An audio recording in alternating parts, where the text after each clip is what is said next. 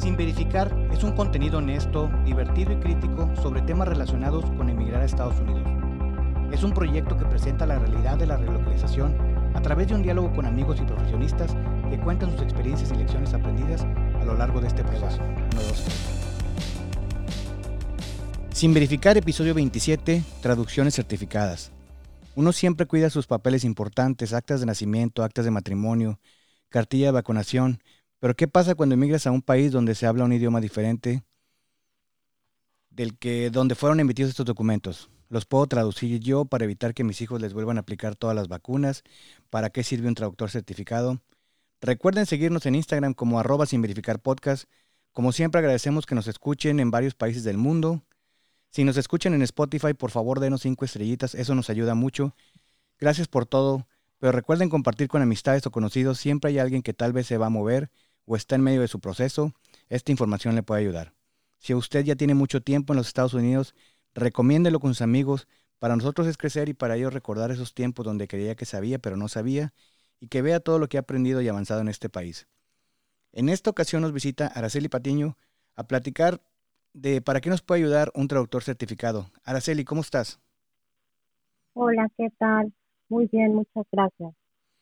Araceli, platícanos un poquito, ¿tú de dónde eres? Yo nací y crecí en la Ciudad de México y estuve ahí hasta los 28 años. Y después me mudé a Toluca, a la ciudad de Toluca, y ahí estuve otros tantos años. Y, de ahí empecé. Ok, empezaste tu, tu andar por varias ciudades. Ok. También, si nos puedes contar un poquito cómo fue que llegaste aquí.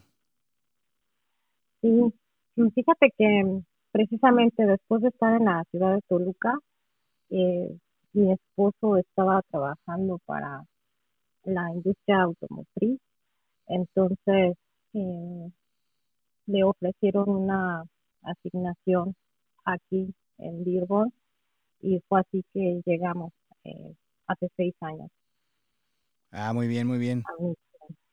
Pero sé yo que ya, habías ya habían tenido una previa experiencia acá en los Estados Unidos. Sí, es que mira, mi experiencia con Michigan ha sido de ir y venir. Eh, hace 20 años llegamos por dos años aquí a, Michigan.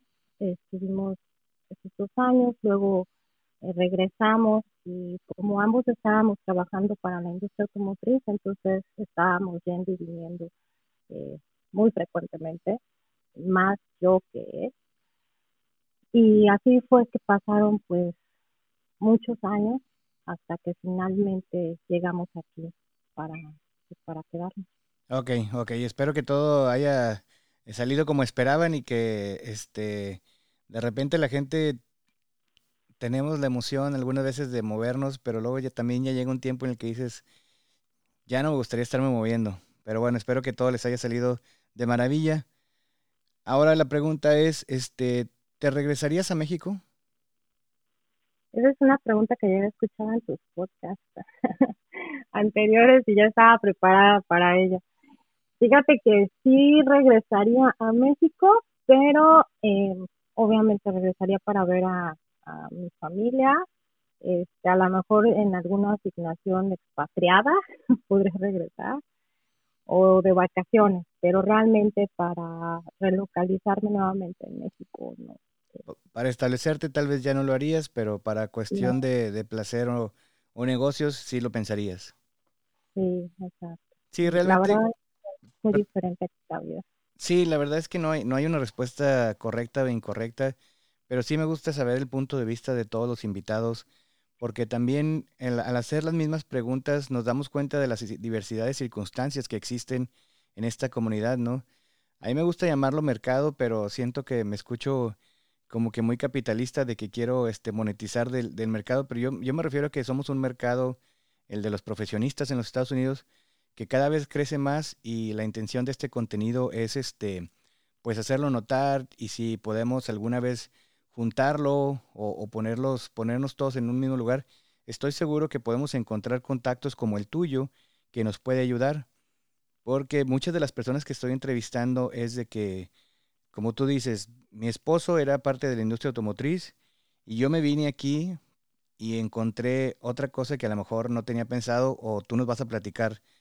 Yo lo que encontré en el internet es que una traducción certificada es este, como su nombre lo indica, es una traducción realizada por un traductor avalado por un organismo competente del país.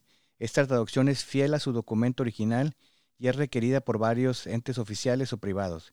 Dichas traducciones deben de contar con una declaración jurada en el cual el traductor oficial certifica que la traducción es fiel al original. Adicionalmente, las traducciones deben tener firma, sello y los datos del contacto del traductor oficial. ¿Estoy bien o me regreso? Nada más necesitamos regresarnos un poquito.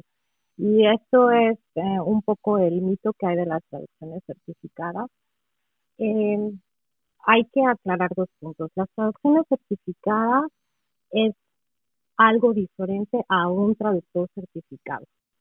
Entonces, esto quiere decir, una traducción certificada es la que tiene precisamente este certificado de precisión que acabas de mencionar, donde eh, el traductor avala que él hizo la traducción, los años de experiencia que tiene, firma la traducción, dice que es competente en qué combinación de idiomas, por ejemplo, en mi caso en español e inglés, y eh, pone la fecha y pone su sello, pero el sello puede ser de su compañía o un sello que tenga de algún organismo en el cual él está certificado.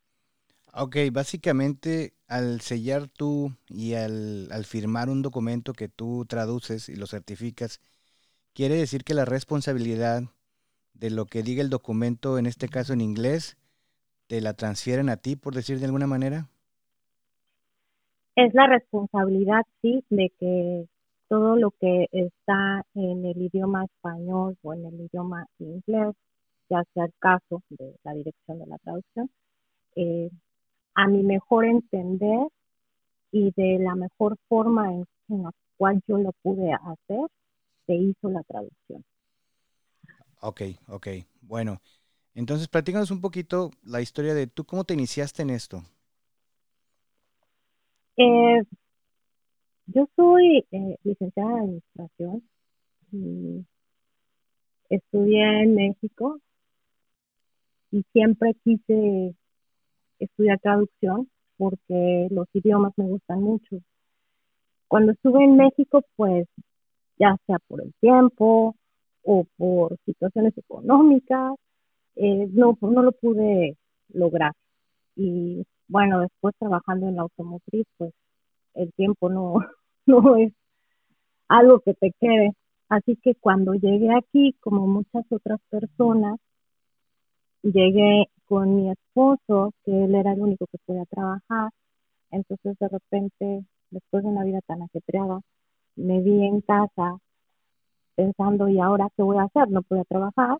Eh, dije, tengo que realizar alguno de esos sueños que he tenido como en mi, en mi lista, pendientes, y pues de pronto dije, pues traducción, eso es lo que yo quería hacer y ahora puedo hacerlo. Entonces me aboqué a estudiar traducción en la Universidad de San Diego y ahí empecé a, fueron tres años que estuve estudiando, empecé a, tener todos mis contactos, a hacer networking con otros traductores de la Asociación de Traductores de Estados Unidos.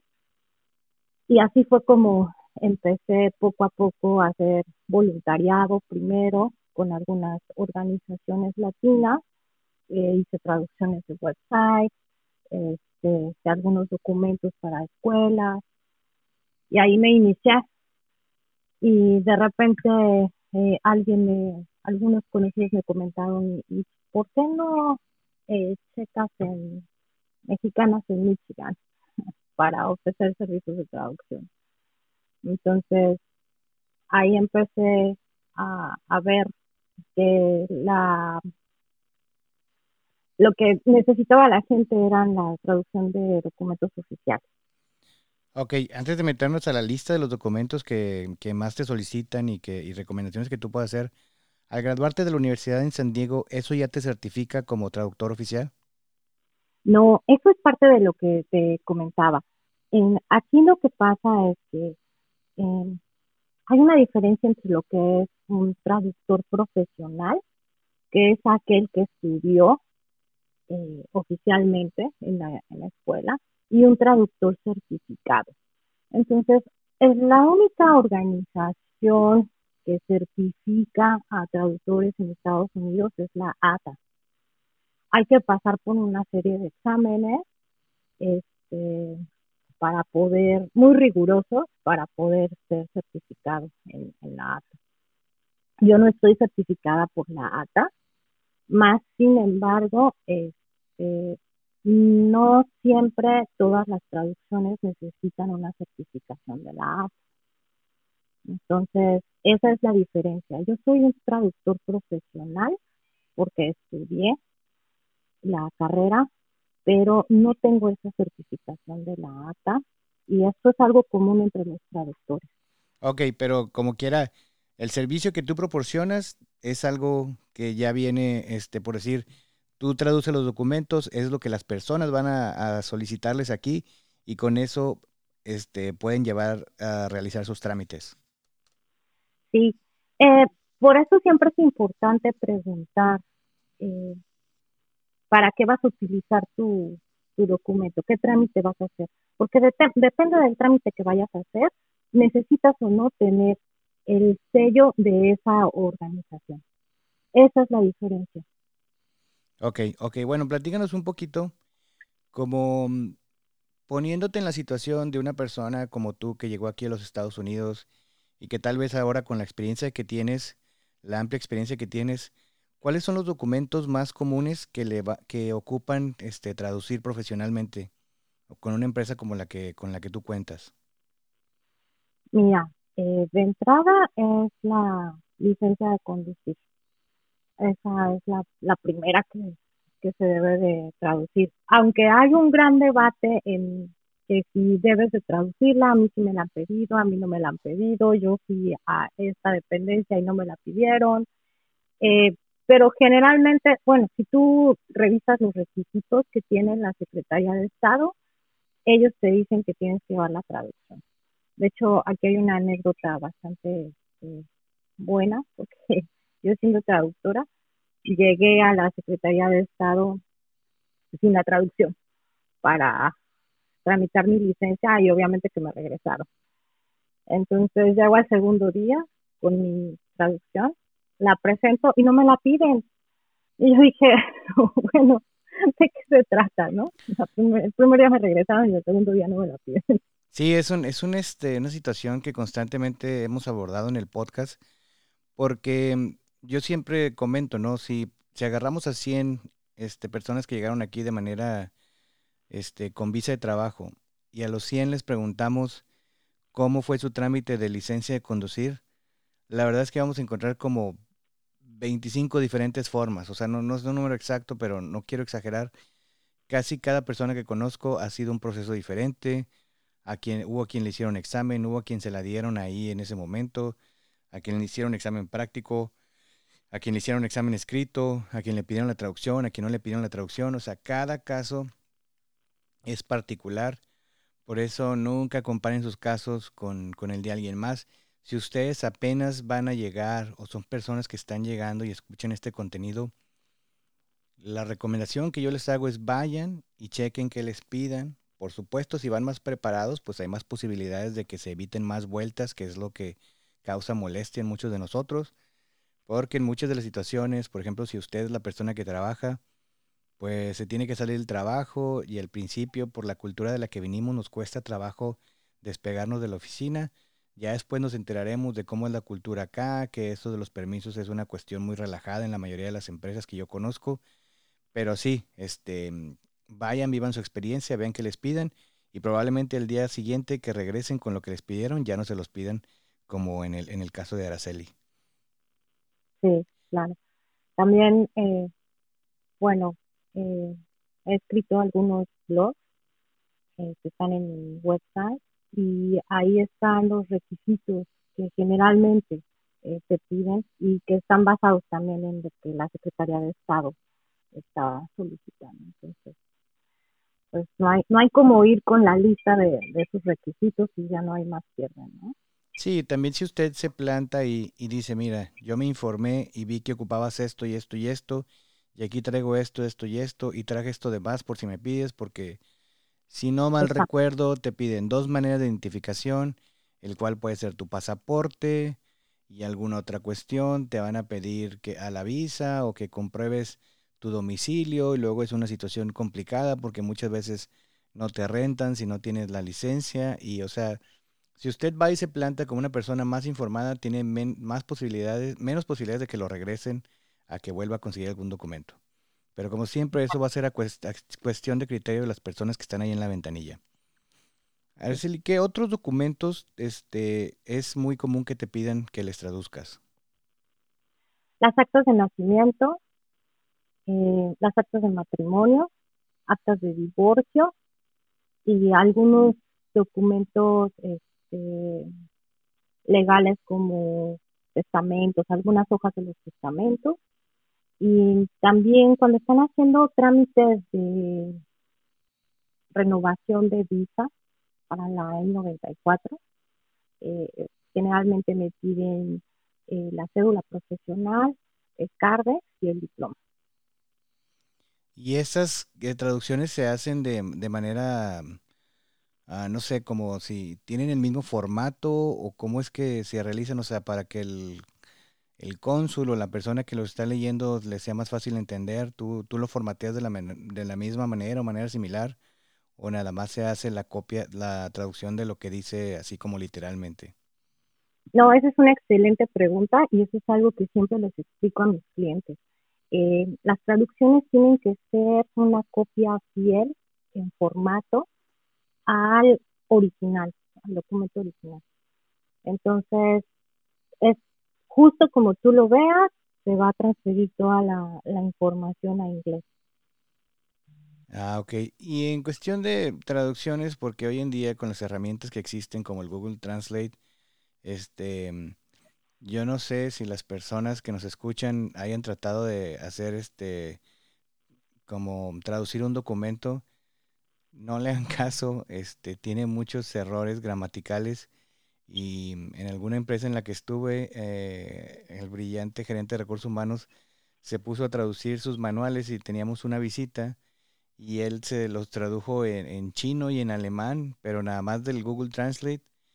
Y pues afortunadamente no hubo chinos, pero cuando llegaron los alemanes dijeron, ¿qué es esto? O sea, no, no, no tiene pies ni cabeza.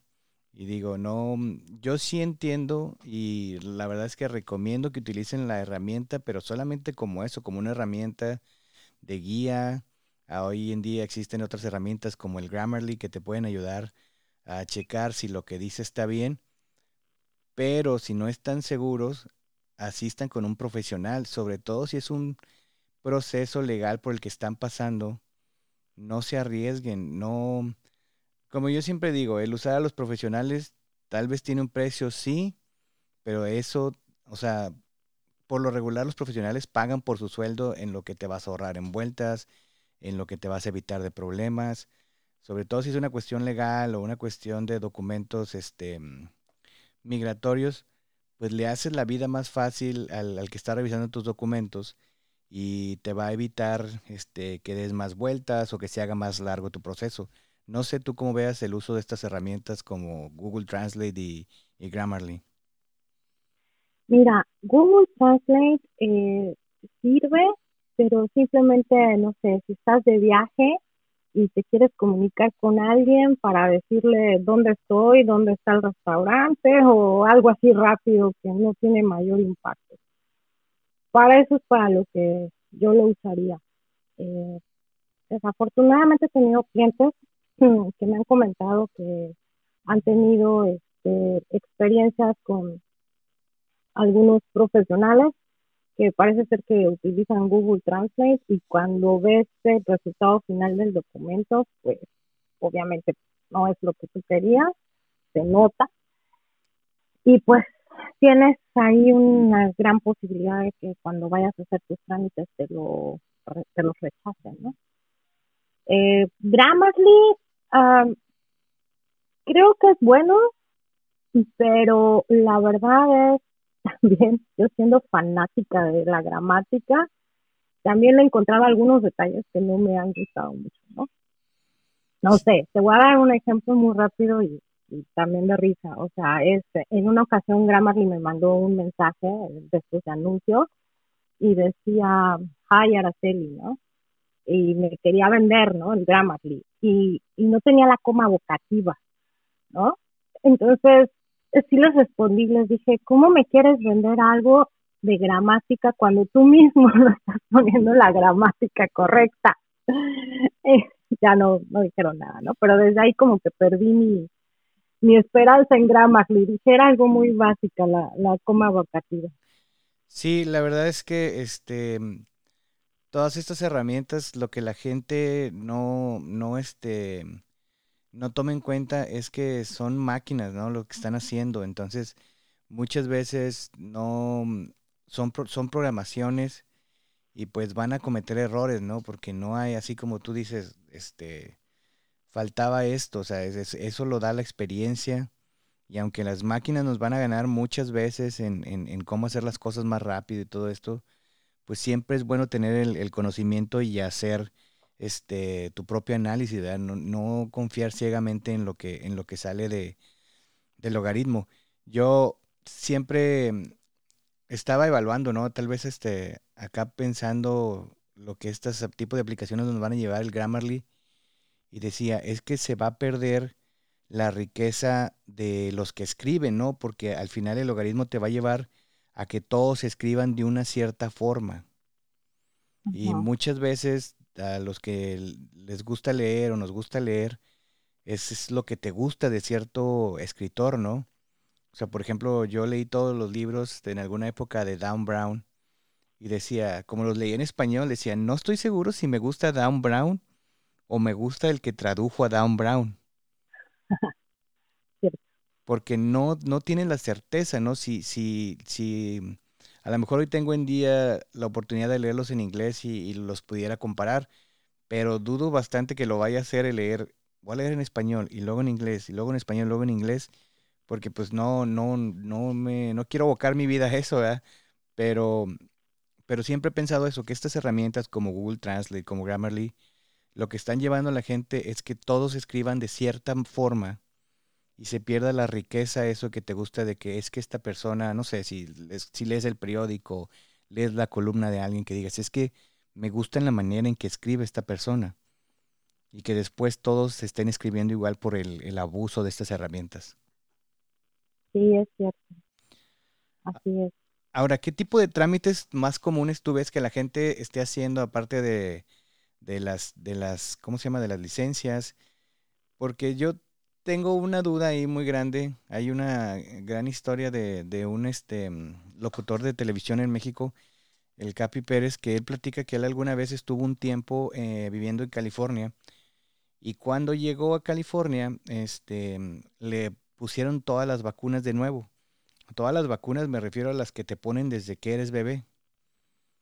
Y supongo que esto viene de que o no tenía la cartilla o no la había traducido o algo porque, pues supongamos que tú llegas aquí y tienes hijos y, estoy hablando de personas que ya vienen, así con hijos, ¿no? No los que nacieron aquí, porque los que nazcan aquí pues van a tener todo su trámite en Estados Unidos, les van a poner sus vacunas y todo esto, ¿no? Los que ya vienen con hijos de varios años, la cartilla de vacunación es algo que el doctor te pide. Y como siempre, volvemos al criterio de la persona que te recibe el documento. Va a haber quien te diga, ah, mira, aquí le hago la lucha por entenderle, creo que esta es esta y esta es esta, este, entonces ya nada más ocupa esta otra vacuna, o ya no ocupa ninguna vacuna. Pero muchas veces lo que pasa es de que el que te la recibe pues no tiene la obligación y las ganas de traducir nada y te dice, no, vamos a ponerle todas las vacunas a tu hijo hasta hasta las que van en el tobillo, ¿no? Cuando son bebés. Sí, eh, muy buena pregunta nuevamente. Eh, la verdad es que lo del tema de las vacunas es algo que siempre se acercan conmigo para preguntarme por las traducciones. También, como acabas de decir, siempre es a criterio del que las recibe. Entonces, te lo voy a decir como se lo digo a mis clientes cuando me llaman y me dicen, oye, en esta traducción, la, la cartilla de las vacunas, les digo, ¿sabes qué? Eh, son raras las ocasiones cuando se necesita traducir la cartilla. Porque cuando tú llegas con tus hijos que nacieron en México, ya tuvieron las vacunas en México, lo que pasa es que tú llegas por tu pediatra y va a revisar ese documento que tú traes como de cartilla, ¿no? La cartilla. Eh, los nombres son casi iguales, son muy entendibles los nombres de las de las vacunas. Entonces, realmente que te pidan la traducción, mira, yo en los años que tengo ejerciendo la profesión he hecho una sola vez la cartilla de vacunación, la traducción, una. Y lo que va a pasar es que, te voy a poner un ejemplo, mi hijo llegó aquí a los 13 años. Él traía todas las, todas las vacunas, ¿no? De México. Y después me dijeron, sí, pero ¿sabes qué? Eh, un ejemplo, eh, la, la vacuna de la varicela se la pusieron cuando él tenía un año. Voy a dar su ¿no? Pero aquí esa vacuna se tiene que poner cuando tienen seis meses, entonces ya no es válida. Les dije, oye, pero ya hasta le dio la varicela. Entonces, ¿para qué la quieres volver a vacunar? Y me dijeron, no, se tiene que volver a poner porque no se la pusieron en el tiempo que nosotros la tenemos establecida para que esa vacuna se ponga. ¿no? Entonces, mi hijo cuando llegó le pusieron, yo creo que como en la primera visita del pediatra le habrán puesto unas tres vacunas y en la segunda visita le habrán puesto otras dos. Eh, ya no quería ir. Cuando le decía, súbete al carro, vamos al pediatra, se salía corriendo, ¿no? Sí, no. decía, van a vacunas. Sí, o sea, a ningún niño le van a dar ganas, pues si, si lo llevas y lo vacunan así, ¿no? Es, es muy difícil porque los niños, sobre todo, que van llegando a un país en el que tal vez no dominen el idioma, a una escuela nueva, con gente nueva, ir al doctor la primera o segunda semana en que lleguen aquí y que los vacunen, pues no es como que, que la más cálida bienvenida, ¿no? Sí, pero no depende de la traducción de la cartilla. Eso sí, la forma en que se manejan las vacunas aquí con los pediatras es que ellos tienen que ingresar todos los datos de las vacunas a un sistema nacional que tienen en, computadora y de ahí es que generan el documento que a ti te van a pedir cuando vas a la escuela a inscribirlo. Entonces, aunque tú lleves tu traducción de esa cartilla a la escuela, pues te van a decir, ah, le hace falta que su pediatra le dé ese, este otro certificado que es el que consideran el oficial. Entonces, no hay realmente una diferencia escandalosa en, entre el nombre en inglés y el nombre en español de, de las vacunas. Entonces, ha sido, la verdad, una sola vez lo he traducido y mi cliente me dijo que se lo habían pedido en algún, alguna otra dependencia, no, no era exactamente el pediatra. Entonces, es, es raro que te pidan ese documento. Yo prefiero no explicarles y decirles cómo es. O sea, si alguien llega aquí a los Estados Unidos y te dice, tengo todos estos documentos, este, me gustaría que me los tradujeras, ¿es algo que tú recomiendas o le prefieres decir, sabes qué? este, espérate, yo recomiendo que traduzcas este y este documento, o cómo funciona eso. O sea, si, si yo recién llego a los Estados Unidos y estoy escuchando este episodio y digo, ¿sabes qué? Es importante contactar a ella para que nos traduzca absolutamente todo. ¿Cómo funciona ahí? Mira, yo siempre les digo que primero traduzcan su licencia, eh, su acta de matrimonio y las actas de nacimiento de los niños. Eso es como que el paquete inicial, vamos a decirlo. Y, ya con eso, entonces sobre la marcha puedes ir viendo qué, qué otras traducciones necesitas. Obviamente después ya cuando tienes al, no sé, en el primero o segundo año, de que estás aquí, cuando te dicen que te tienen que renovar la visa o cuando tienes que hacer un, trámite de green card o algún documento, algún trámite de migración ya es cuando entran ahí las demás traducciones que forzosamente vas a necesitar, que son las del título y eh, la cédula profesional, el caso, etcétera. Pero la verdad es que sí, y siempre soy muy honesta con mis clientes. A mí no me interesa que hagan un gran gasto de entrada cuando no lo van a necesitar. Entonces siempre les digo que las actas es lo más importante. Sí, tampoco se trata de, decir te traduje todo y luego no ocupaste nada, ¿no? O sea, no, no, no se trata de eso. ¿Qué tanto tus clientes vuelven constantemente contigo? O sea, es, es como un evento en la vida o sí en, en, durante su proceso van contigo diferentes veces. Fíjate que eh, tengo la fortuna de que han regresado muchas veces mis clientes en diferentes etapas de su estancia aquí eh, han regresado, ¿no? Luego me contactan primeramente para la licencia, por ejemplo, desde antes de que lleguen a Michigan me contactan. Oye, ya voy a llegar, necesito que me traduzcas la licencia. Les mando esa traducción. Luego me vuelven a contactar ya cuando están aquí y me dicen, ¿sabes qué? Necesito inscribir a mis hijos. Ok, está bien, las actos de nacimiento me vuelven a contactar, oye, ahora voy a hacer mi, proceso, no sé, de insurance. Ok, el acta de matrimonio. y después al año me vuelven a contactar y me dicen, oye, tengo que hacer renovación de visa. Ahora necesito CARDEX, diploma y cédula profesional. Me vuelven a contactar. Siempre es así como que de varios clientes tengo ya como esa, esa historia desde que llegaron hasta que han hecho otros procesos. Proceso de green card y proceso de este, ciudadanía, supongo que también.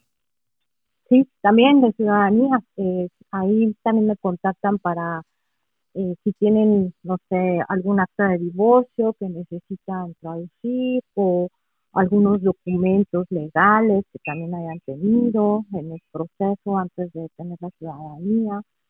Eh, sí, siempre me contactan. Así es bonito tener a mis clientes desde que llegan o desde antes de que lleguen aquí a Michigan y ver como toda la historia de ellos. Como, como maestra cuando ya se graduaron sus alumnos, ¿no? Ya los ves que, que, completaron todo el loop. Porque sí, sepan, sepan todas las personas que nos llegan a escuchar que como mexicanos que ya decidieron radicar en los Estados Unidos, pues ese es el proceso, ¿no? Llegar y por lo regular la mayoría de la gente llega con visas TN o después una visa de transferencia en la misma empresa. Después buscan tener la green card. Una vez que obtienen la green card, por lo regular tienen que esperar cinco años para aplicar para la ciudadanía. Aplican para la ciudadanía este, y ya son ciudadanos y pues ya, digo, con la green card ya puedes vivir aquí en el país y cambiarte de trabajo y que tu pareja trabaje si no era el caso. Pero este, el proceso no se completa hasta que eres ciudadano, ¿no? Con ya obtienen los derechos, por ejemplo, de, de votar. El martes pasado tuvimos un ejercicio de votación aquí en el estado de Michigan y pues quieras o no es como ya completar todo tu proceso y llegar a tener eso y este y pues ya no me los van a deportar una vez que ya sean ciudadanos, ¿no? Em, ¿Alguna otra, alguna otra recomendación, Araceli, que puedas hacer para el, el por qué es importante este tener traducidos profesionalmente nuestros documentos? Pues mira, las recomendaciones que les puedo dar para las traducciones es una, es que contacten a un traductor profesional. Eh, no se fíen de gente de, yo hablo inglés y español y entonces yo puedo traducirlo. No, debe ser un traductor profesional que tenga eh, que esté dedicado a hacer las, traducciones. La otra es que cuando contacten al, traductor, que le expliquen para qué van a necesitar las traducciones. Es súper importante. Eh, por ejemplo, cuando necesitan traducciones de inglés a español, porque las van a utilizar en México, eh, el tipo de sello que yo tengo no es válido para hacer eso todas las traducciones que se hacen en, países de Latinoamérica tienen que ser hechas por un perito traductor del país al cual se va a, en el cual se va a hacer el trámite. Es súper importante. Entonces, hay que explicarle al traductor para qué lo necesitas. No sé, por ejemplo, si necesitas hacer una validación de estudios, regularmente sí te piden el sello de la ATA para esos, para esas traducciones.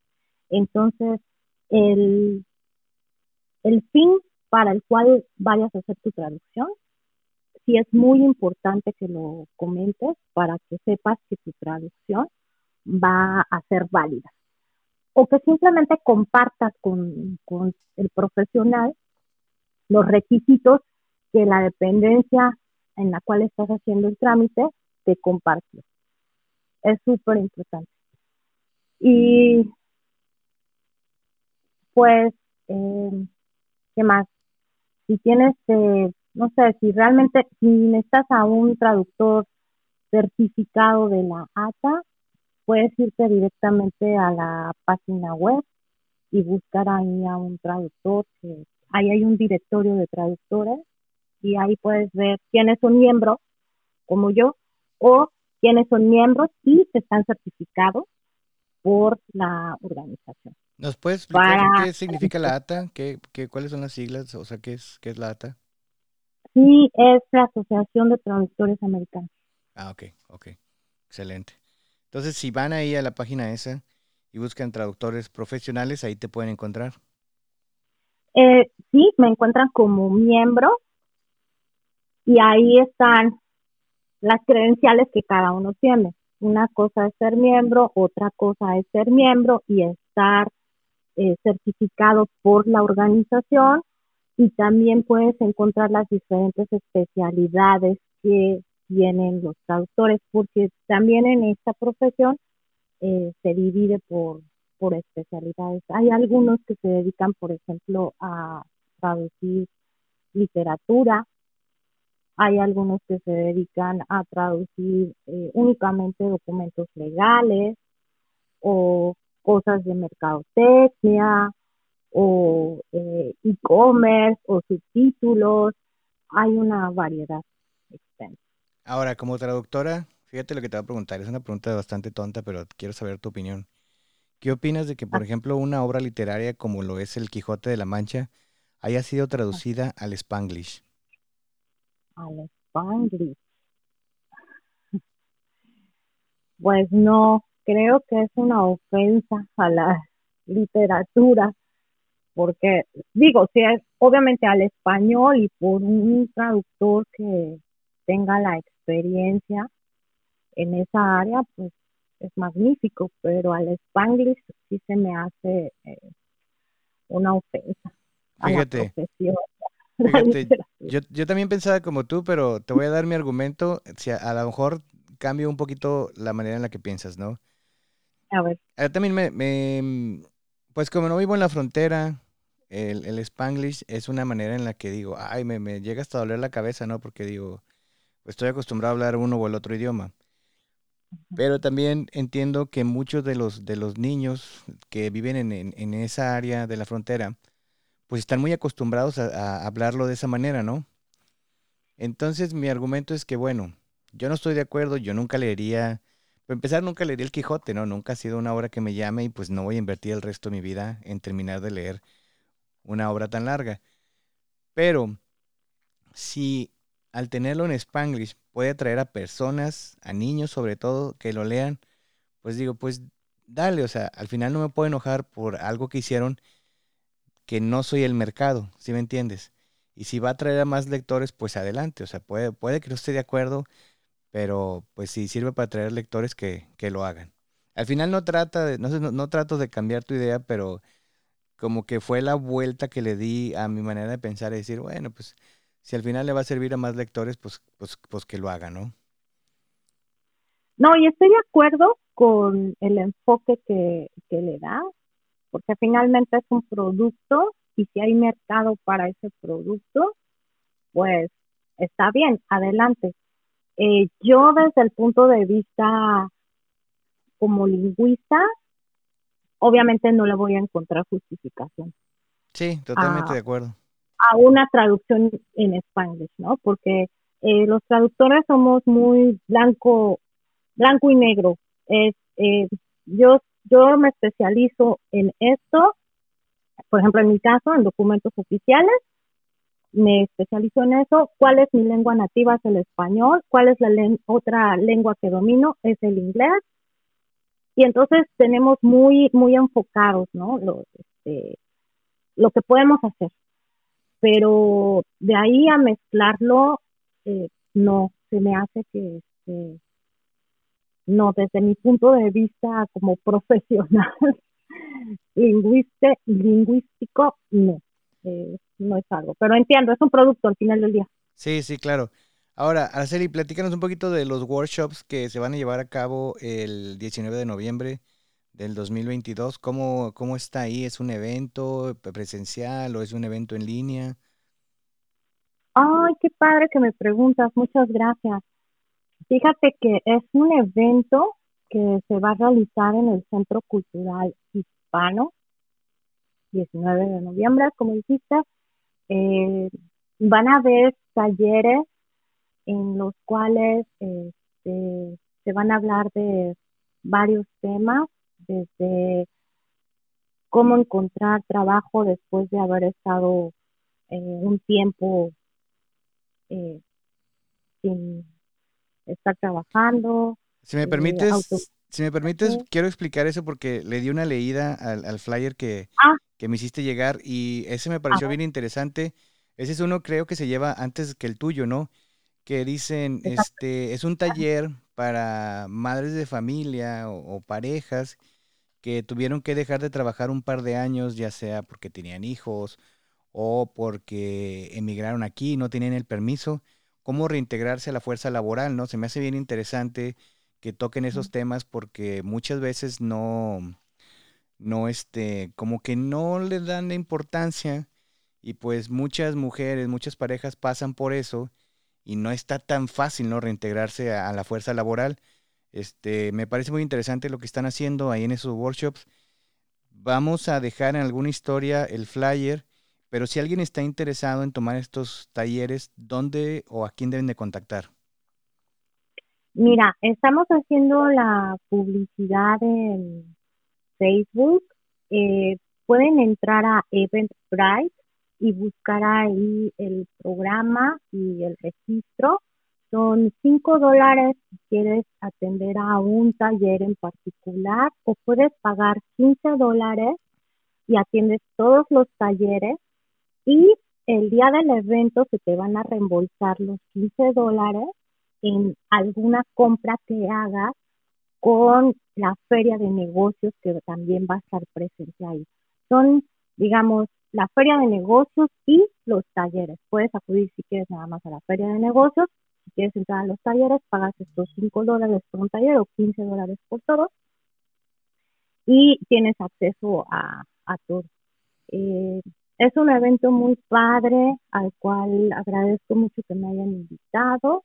El sponsor eh, se lo debemos a María Elena García de Alto. Ella nos está ayudando para que se pueda sustentar el, el precio ¿no? de, de estos talleres y que nada más sean los 5 dólares o 15 dólares, porque pues obviamente el costo de, de lugar es caro. ¿no? Ok, me parece muy bien. Felicidades. Ojalá todo les salga muy bien. Y vamos a estar ahí, este, pues subiendo el flyer por si alguna, ¿es algún evento solamente para mujeres? ¿Es este para mujeres y hombres? ¿Sabes cómo funciona eso? No, es mixto. Todos están invitados. Claro, los talleres están un poquito más este, enfocados. Enfocados, ajá, a la mujer, pero es un evento mixto, es familiar vamos a decir. Bueno, pues ojalá en ese evento con la gente que topes les platiques del, de nuestro proyecto del podcast este y pues podamos hacer ahí un intercambio donde alguna persona, si alguna persona que está escuchando este podcast acude al evento, díganles que, van ahí porque lo escucharon aquí para que para que pues para que vean que, que sí nos escuchan aquí en esta área, ¿no? Y a lo mejor ahí podemos hacer como colaborarnos tanto ustedes para nosotros para, para seguir creciendo todos. Muchas gracias. Sí, claro que sí. Vamos, la difusión se hace de los dos lados. Eh, con su podcast también tenemos la oportunidad, las personas que nos has hecho favor de entrevistarnos, de llegar a, más auditorio y pues también a través de nuestras redes, eh, su podcast se va a difundir. Muchas gracias. Araceli, ¿dónde te puede encontrar la gente si ocupa una traducción profesional? Mi website es www.aracelipatino.com. Mi website, cuando entras, tiene ahí los links para contactarme por WhatsApp o por correo electrónico o inclusive si quieres subir tus documentos directamente en mi página, también lo puedes hacer. Ok, pues ya lo tienen ahí, aracelipatino.com. Ahí la pueden contactar, hacer el primer contacto. Si usted está en México, y aún no, se, no está aquí, es importante que lo vaya haciendo por adelantado, que vaya comentándole a Araceli el tipo de proceso para que usted quiere el documento, para que solamente traduzca los documentos que sí va a necesitar y no haga traducciones innecesarias. Este, Araceli los va a estar auxiliando. Araceli, ¿algo más que quieras agregar? Nada, pues muchísimas gracias por la invitación. Es la primera vez que hago un podcast y lo disfruté. Sí, para mí también este contenido es la primera vez que hago un podcast. Este, la verdad es que pues recibimos buen feedback, queremos hacer que la comunidad crezca, que la comunidad se contacte, este, y, pues de alguna manera hacer las conexiones necesarias para, para ser cada vez más importantes en esta comunidad a la que ya pertenecemos. Araceli, muchas gracias por, por, por asistir. Este, a todos los demás les prometo que haré todo lo posible por tener contenido semanal de aquí a las vacaciones de diciembre, que ya no están tan lejos. Por favor, contribuyan a sugerir cosas que les gustaría escuchar, invitados que les gustaría participar. Recuerden, yo soy el de la idea, pero la comunidad es de todos. Este, recuerden seguirnos en Instagram como arroba sin verificar para que conozcan a nuestros invitados. Ahí los etiquetamos. Recuerden compartir, solicitar saludos, pero sobre todo hacer que la, cuenta crezca. Les deseamos a todos una buena semana. Nos escuchamos hasta la próxima. Escucha sin verificar un podcast para todos los que emigraron a los Estados Unidos y los que lo piensan hacer. Bye.